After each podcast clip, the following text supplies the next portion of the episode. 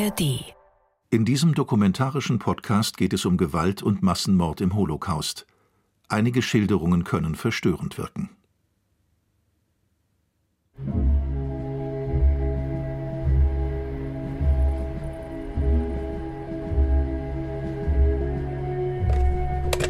So, und dies ist jetzt Tonband Nummer 57 zur Filmrolle 89 Interview mit Käthe Ehrlich und Freundin Elsa. Käthe, willst du mir erzählen, wie du heißt, woher du kommst, was du durchgemacht hast und bei der Gelegenheit auch Elsa vorstellen und erzählen, warum sie hier ist? Im Jahr 1980 reist der Bremer Filmemacher Karl Fruchtmann nach Israel, um dort Überlebende des Holocaust zu finden und mit ihnen zu sprechen. Erzähl mir bitte über die Stätten des Schreckens. Es war schrecklich. Sie war, sie war noch beim, beim Bewusstsein. Mit Stacheldraht, das war nicht mit Blut, mit diesem Draht. Und die ganze Zeit hat sie geschrien: Schma Israel, helf mir Gott. Und damals konnte ich nichts helfen. Aus Gesprächen mit 60 Zeitzeugen entsteht ein Dokumentarfilm von vier Stunden Länge. 1981 wird Zeugen Aussagen zum Mord an einem Volk ein einziges Mal im deutschen Fernsehen gezeigt. Wir haben schrecklich ausgeschaut, acht Monate nach Auschwitz. Und ich habe geguckt, ob vielleicht jemand schaut an, jemand hat ein Gefühl dazu, wie wir schauen aus. Niemand hat uns angeschaut. Nur wenn du schaust an mit einem Gefühl, dass du hast eine Mitteilung, das möchte uns sehr viel geben in dem Moment. Aber niemand hat angeschaut. Und das werde ich nie vergessen. Mit seinen Aufnahmen und Gesprächen will er den Massenmord an den europäischen Juden anhand einzelner Erfahrungsberichte dokumentieren.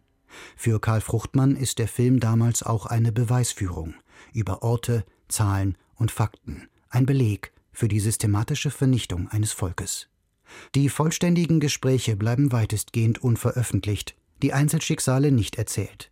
Karl Fruchtmanns Zeugen verschwinden in den Archiven von Radio Bremen. Und ich habe viel, viel Hilfe von Elsa bekommen. Käthe trifft Elsa 1944 im Vernichtungslager Auschwitz-Birkenau. Wer zu der Türe geht und zum Fenster, da wird erschossen. Und alle wollten wir in der Mitte des Zimmers stehen, unter der Lampe, in, in, in der Hoffnung, dass keiner nicht erschossen wird. Ja?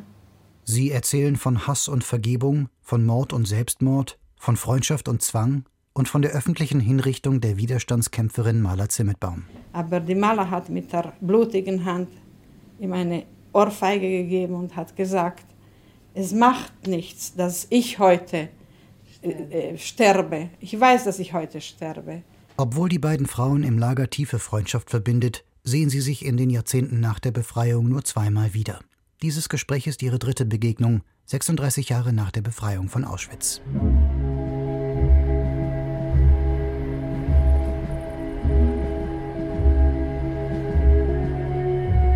Erzähl mir von den Städten des Schreckens. Zeitzeugenberichte nach Aufnahmen von Karl Fruchtmann. Ein Doku-Podcast in vier Folgen von Florian Bensch. Folge 3. Elsa Groza und Käthe Ehrlich. Es war ein Transport von jungen Mädchen. Man hat uns nach Bratislava in ein Sammellager genommen und von dort Anfang April nach Auschwitz geführt. Damals, nach Birkenau, nach... Lass uns eine Pause machen, weil der die ja. Kassette wechseln muss. Käthe und Elsa sitzen vor einer Milchglaswand in warmem Licht. Sie tragen schönen Schmuck und schöne Kleider, aber blicken zu Boden die Hände an den Wangen oder vor dem Mund, wenn sie reden, als sei es ihnen unangenehm, als würden sie Geheimnisse verraten. Manchmal unterbricht die eine die andere, fragt nach oder übersetzt. Ein Interview, aber auch ein Gespräch zwischen zwei Freundinnen. Es geht weiter, Filmrolle 27. Und sie hat erzählt, was kann alles mir passieren noch im Lager und auf was soll ich aufpassen. Käthe, erzähl mir, wer von deiner Familie ermordet worden ist alle vergast alle, alle vergast geworden in Auschwitz. Mutter, Vater und die Schwester und die Schwägerin und die Enkelkinder und ein Bruder. Hast du deine Mutter noch mal wieder gesehen? Niemals. Niemals meine Schwester, niemals meine Schwägerin. Niemals, niemals. Und mein Bruder, welcher war dort acht Monate, habe ich ihn niemals gesehen.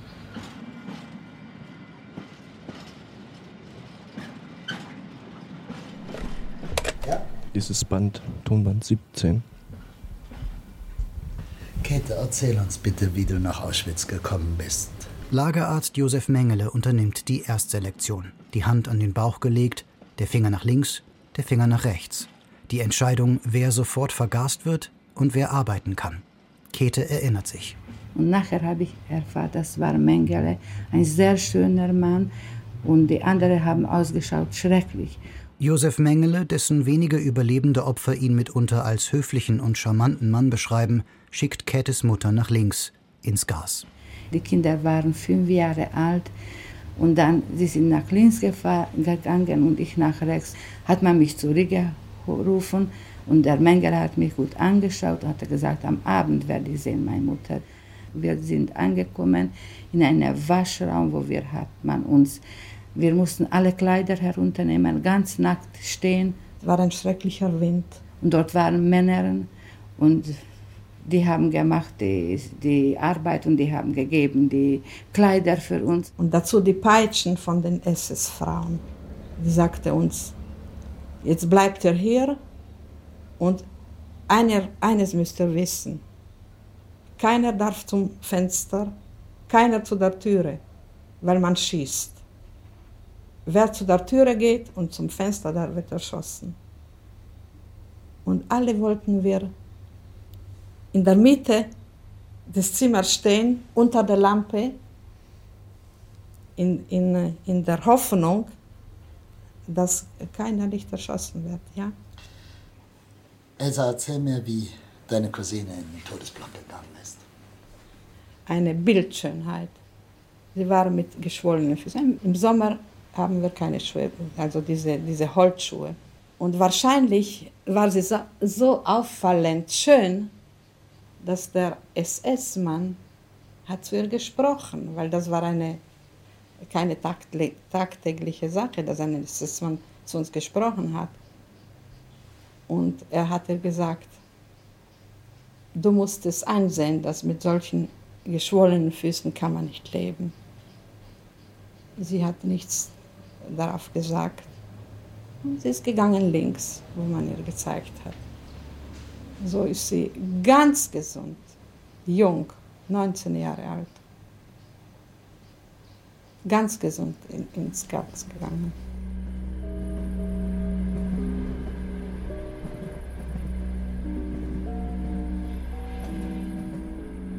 Den Frauen werden Strohmatratzen in die Baracken gegeben. Elsa erzählt von den wimmelnden Flöhen. Flöhe. Das war mit, Prämeditation. Dass die, die sollen uns schon von, von Anfang, wie heißt es nur, äh, sie sollen uns Schlechtes tun, ja. Wir konnten die ganze Nacht nicht schlafen. Am nächsten Tag, in der Früh, hat man uns genommen, die Kleider, und hat uns geführt in die Sauna, das hat geheißen Sauna. Wir mussten die Kleider sich ausziehen, nackt ausziehen man, hat uns die Haare geschoss, äh, geschoren. Und man hat uns äh, geführt in ein Bassin, um sich zu waschen in, ein, in Wasser mit Desinfektion. Ja? Die haben ge gesagt, dass wir, haben, wir sind schmutzige Juden, ja? wir müssen sich desinfizieren.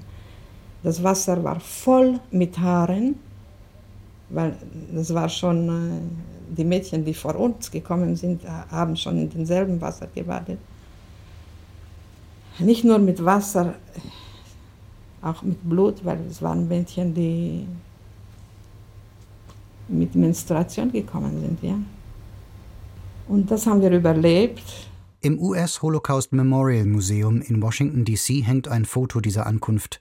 Kahlgeschorene, dürre Frauen werden von SS-Männern in eine Halle geführt. Sie frieren in ihren farblosen dünnen Hemdchen, halten sich die Arme, blicken unsicher in die Kamera.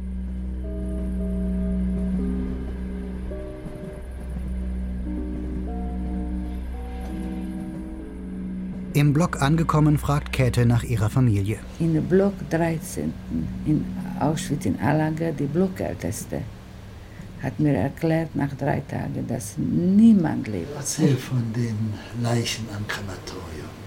Damals habe ich gearbeitet im Waschraum. Ja. Dort war damals eine Tschechin, die war die Sekretärin von dem Präsident Benesch. Die hat man als politische nach Auschwitz gebracht. Die Regierung Edward Benesch ging bereits 1938 ins Exil nach London. Unter der Interimsregierung von Jan Schramek wurden etwa 11.000 politische Häftlinge aus der Tschechoslowakei nach Auschwitz deportiert, darunter etwa 1.800 Frauen, von denen die meisten starben. Elsa spricht hier womöglich von Marie Benejova, die sich zeitgleich mit ihr im Lager befand. Benejova war jedoch nicht Beneschs Sekretärin, sondern dessen Schwägerin. Schonungslos erzählt Marie den Frauen, was sie im Lager erwartet. Wir hassten diese Frau und wir haben gefragt und gefragt, wo sind die alle, die, die hier fehlen, ja? Hat sie uns gesagt. Ihr sollt es wissen, die allen leben nicht. Ihr seht den Kamin. Es gibt hier ein, ein, ein Gas, eine Gaskammer, ein Kamin. Und die, alle, die nicht hier sind, die wurden in die Gaskammer geführt. Und das ist es. Und alle Juden werden wahrscheinlich so endigen. Das Wort Holocaust, sagte Karl Fruchtmann einmal in einem Interview, gefalle ihm nicht, da es ein Fremdwort ist und somit bequem. Für solche Begriffe werden immer gerne Fremdworte, die die Sache selbst wegrücken, benutzt. Deswegen benutzt er das Wort auf diesen Kassetten nie. Wenn, dann spricht er von Mord. Und auch das nicht gerne, weil es für ihn das tatsächliche Ausmaß nicht erfasst. Man kann nicht die Tötung von Hunderten und Tausenden durch einen Menschen an einem Tag als Mord bezeichnen.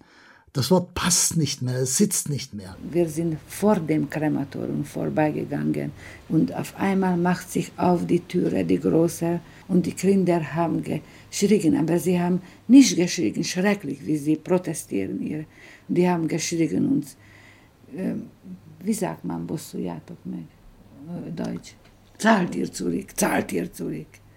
Ja, und Was wir, heißt das? Zahlt ihnen zurück. Zahlt ihn. Recht Aha. euch, recht Ja. uns. Die Nachmube. Ah, Ja. räche Ja. dich, räche, rächet euch. Ja. Und wir, wir sind, und die Lebenswille war schrecklich groß. Wir mussten so weitergehen und niemand könnte rühren, niemand könnte helfen. Niemand könnte auf die Autos springen, könnten wir springen und zusammen Ja. reingehen. Aber mit 24 Jahren, wir haben nicht gemacht das. Wir wollten schrecklich leben, ja. Auch Karl Fruchtmann war im KZ inhaftiert, als politischer Häftling 1936 und 1937 in den Konzentrationslagern Sachsenburg und Dachau. Unter dem Versprechen, Deutschland umgehend zu verlassen, ging er nach Tel Aviv ins Exil. Ende der 1950er Jahre kehrte er zurück. Was ist das Schrecklichste, was du erlebt hast in deiner langen Zeit in Auschwitz, Elsa? Elsa verbrachte über drei Jahre in Auschwitz. Das Schrecklichste, wie kann man sagen, das Schrecklichste? Ich habe, äh, das war das Schwerste und Schrecklichste. Präzise beschreibt sie für Karl Fruchtmann ihr Dasein im Lager. Käthe hört zu, nickt, runzelt die Stirn, wirft nur hier und da ein Wort ein. Es war im Februar 43. Wir waren in der Außenarbeit. Es war ähm, kalt. In Auschwitz war es sehr kalt. Und äh, wir, wir, was haben wir eigentlich gemacht in dieser Außenarbeit? Wir haben Ziegel ge geschleppt von einem Platz auf den zweiten.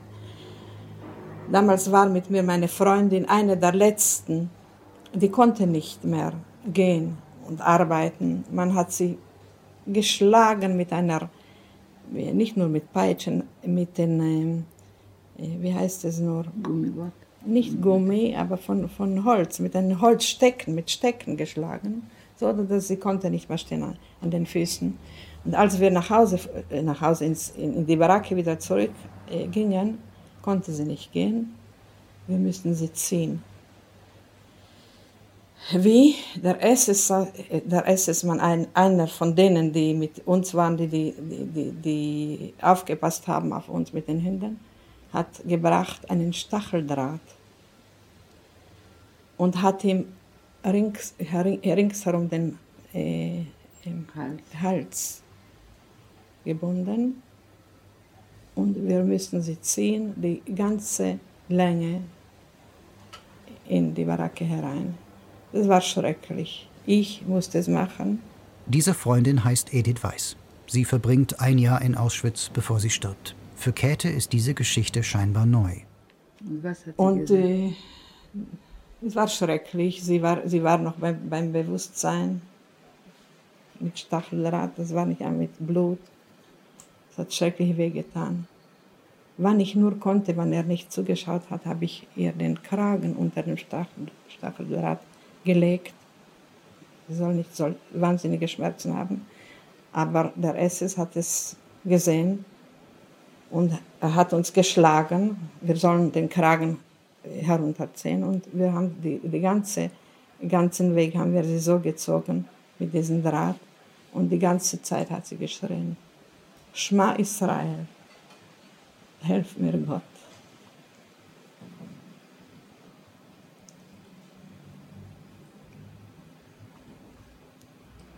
Und damals konnte ich nichts helfen.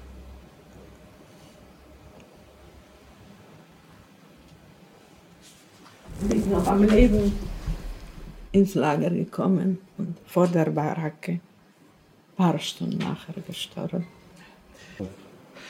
Elsa, du hast uns erzählt, was du getan hast, weil du es tun musstest. Fühlst du dich schuldig?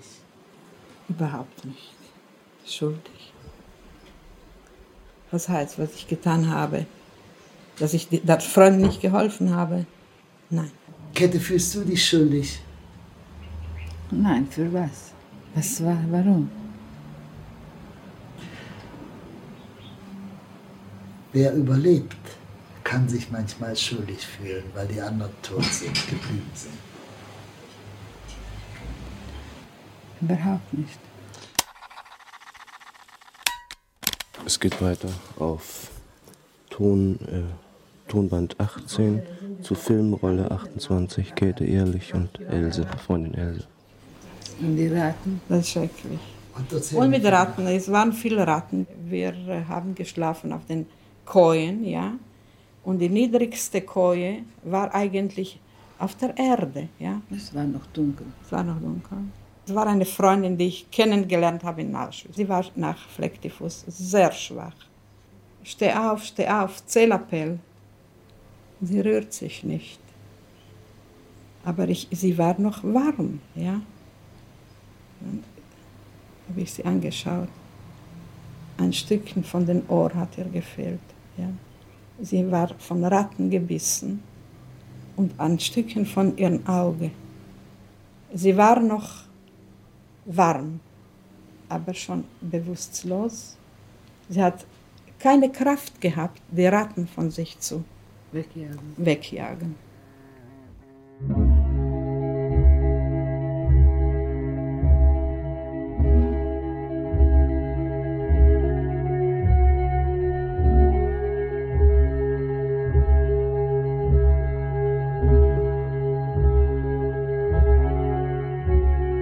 Tausende Gefangene, die noch die Kraft dazu haben, nehmen sich das Leben.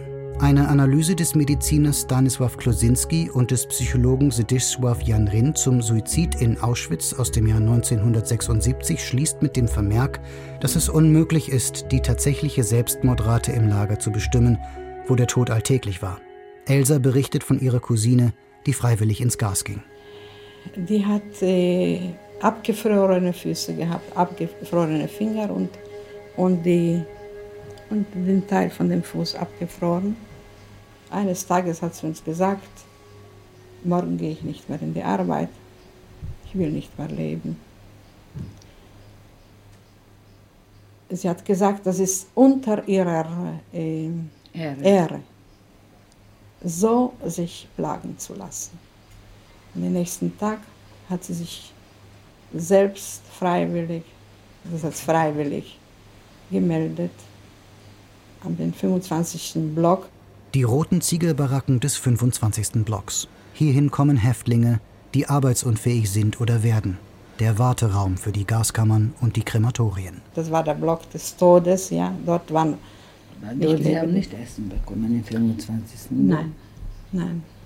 Wer im Hof des 25. Blocks über die Mauer blickt, sieht nicht etwa die Gaskammern Diese befinden sich am anderen Ende des Lagerabschnitts an den Frauenbaracken vorbei, sondern sieht über den elektrischen Zaun hinweg in die unerreichbare Freiheit. Was mir sehr viel gegeben hat, das war die Musik in, in Auschwitz. Das ist ein Paradox, aber es hat existiert. Es waren Konzerte, und wir sind gesessen auf der, der Erde, ja, wie weiß ich, war ein Stückchen Gras auf dem Gras, ja. Die Dirigentin war Alma Rosé, eine große Dirigentin, die hat die Orchester äh, organisiert. Und diese waren die herrlichsten Tage, die ich in Auschwitz überlebt habe. Alma Rose, die Nichte des Komponisten Gustav Mahler. Sie stirbt 1943 im Lager an einer Vergiftung. Doch wenn gemordet wird, spielt andere Musik. Wenn ein Kommando in die Arbeit äh, ging, ja, war, hat die, Kapelle ge, gespielt. Ich kann mich erinnern auf den äh, Militärmarsch von Schubert, den ich so viel mal gehört habe.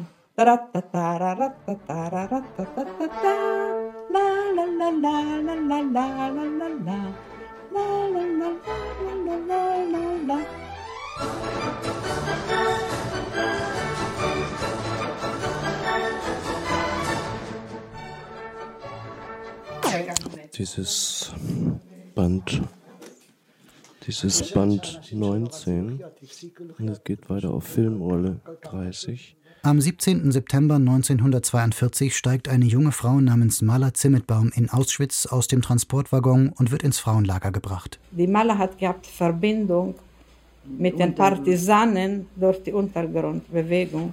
Sie hat in Auschwitz als Dolmetscherin gearbeitet. Sie konnte viele Sprachen. Eines Tages sind wir, äh, Juli, ja, im Sommer war es, äh, beim Zählappell hören wir die Sirene, die Maler fehlt. Ja. Es war eine, für die SS war es eine schreckliche Schock. Äh, ein schrecklicher Schock. Vom Lager äh, geflohen. geflohen mit den Polen zusammen als ein Kommando von Maurer. Der Mann, mit dem sie flieht, ist der Pole Edek Galinski, Lagerschlosser, politischer Häftling in Auschwitz seit 1940. Ein Mann, der Türen öffnen konnte. Im Frühjahr 1944 verrät er Mahler ein Geheimnis. Er hatte eine SS-Uniform und eine Waffe gestohlen und versteckt. Wie sind sie heraus? Als zwei Maurer mit einem SS, der ihnen geholfen hat zu der Flucht. Und äh, man hat nichts gewusst. Galinski in SS-Uniform eskortiert Zimmetbaum in männlicher Häftlingskleidung zu einem vermeintlichen Arbeitseinsatz außerhalb des Lagers. Am 24. Juni 1944 gelingt Maler Zimmetbaum und Edek Galinski so die Flucht aus Auschwitz. Erst Stunden später wird ihre Abwesenheit bemerkt. Weil sie wusste so viel, das war eine, das war schrecklich wichtig für die Deutschen, dass, dass man die Maler lebendig findet, ja. Über die Festnahme von Maler Zimmetbaum gibt es sich teils widersprechende Berichte. Elsa und Käthe erzählen, dass Maler beim Brotkauf aus Versehen ihren tätowierten Arm sehen ließ, woraufhin die Polizei gerufen wurde. Fakt ist, man hat sie zurück nach Auschwitz gebracht. Und dann gefoltert. Es war eines Tages nach dem Zählappell, war Sommer, die Sonne war groß wie die ganze Welt, das war der Sonnenuntergang. Die Oberaufseherin im Frauenlager von Auschwitz-Birkenau, Maria Mandl, versammelt alle Frauen zum Zählappell beim Eingangstor. Und sie spricht und spricht. Also, ihr sollt wissen, die Mala, hier steht die Mala, zu der wir so viel äh, Zutrauen ge ge gehabt haben, die hat uns verraten, die ist von hier weggelaufen, sie hat äh, gemacht eine schreckliche Sache. Sie konnte am Leben bleiben, weil unser Motto ist doch Arbeit macht frei. Zeitgleich wird Edek Galinski im Männerlager am Strick erhängt. Wer heute Auschwitz-Birkenau besucht, sieht noch die Namen der beiden, die Galinski im Zellenblock 11 vor seiner Hinrichtung in die Wand kratzte. Und inzwischen, dass die Mandel gesprochen hat, hat die Maler zu den SS gesagt, kann ich mir die Nase abwischen? Sagt er, du kannst. Da hat sie in dem in Taschentuch hat sie eine Gillette gehabt.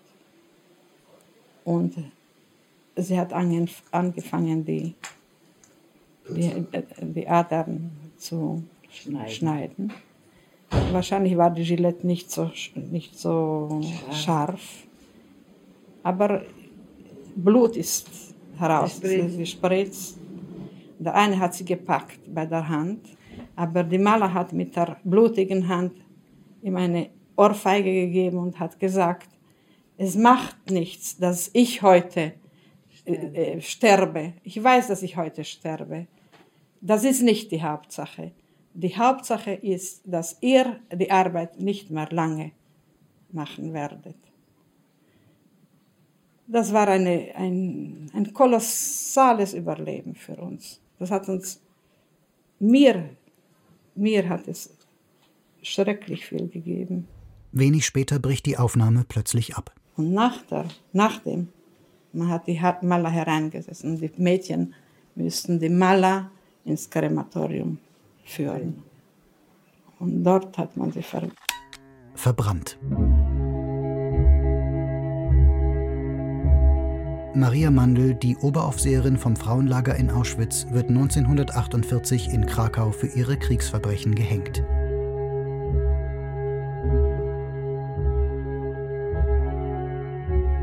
Am 27. Januar 1945 wird Auschwitz von Soldaten der Roten Armee befreit. Doch Käthe und Elsa sind schon nicht mehr dort. Totenmarsch. Wie wir müssten marschieren.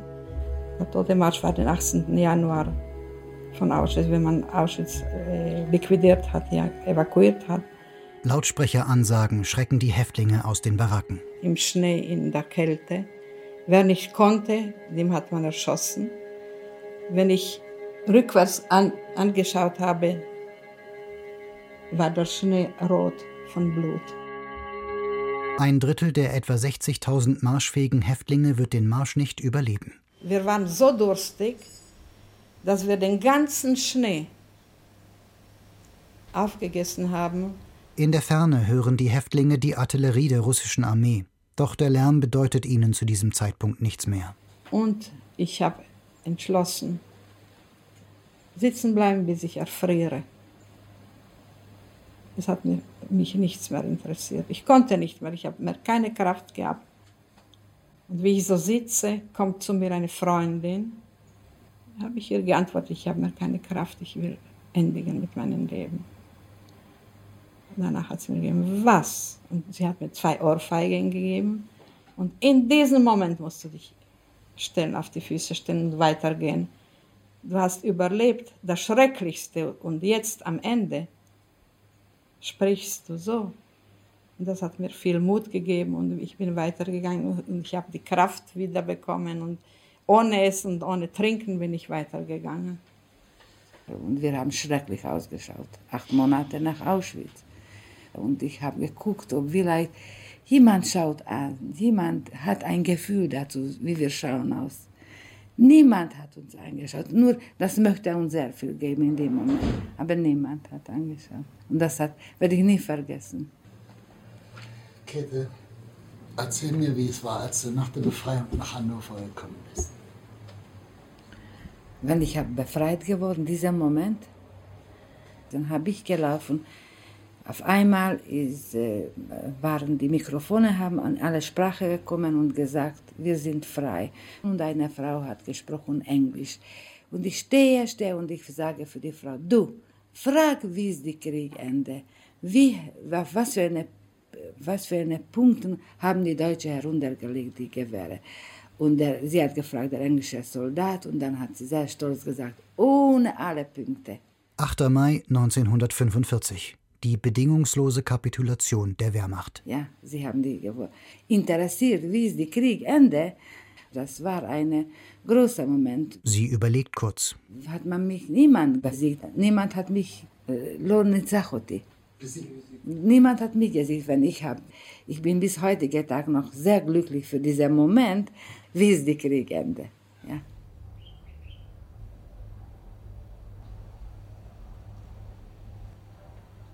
Ist es möglich, dass diese Hölle noch einmal von Menschen geschaffen werden kann? Die Historie hat die Menschheit die, die Augen geöffnet, ja. Aber heute, wenn die Menschheit dazu käme, hätten die anders reagiert. die Leute dort, welche haben geholfen, so wie Elsa, was sie war nicht angekommen und noch solche. Und das gibt mir zu glauben ins Mensch. Wenn dort hat man geholfen, ich glaube, kann man glauben. Ich möchte sagen, dass die Hauptsache im Leben ist Ezra Resulat. Helfen für die. Behilflich sein, einer den anderen. Menschlich. Äh, in Politik kenne ich mich nicht überhaupt aus.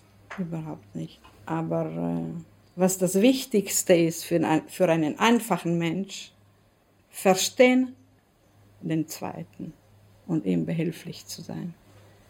Und ich glaube, das ist der Grund unseres, unseres Sein, unseres gemeinsames Leben.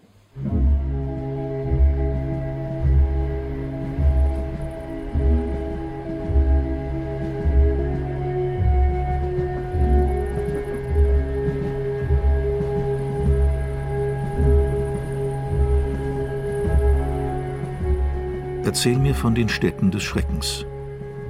Zeitzeugenberichte nach Aufnahmen von Karl Fruchtmann. Ein Doku-Podcast in vier Folgen von Florian Bensch. Es sprachen Holger Postler und der Autor.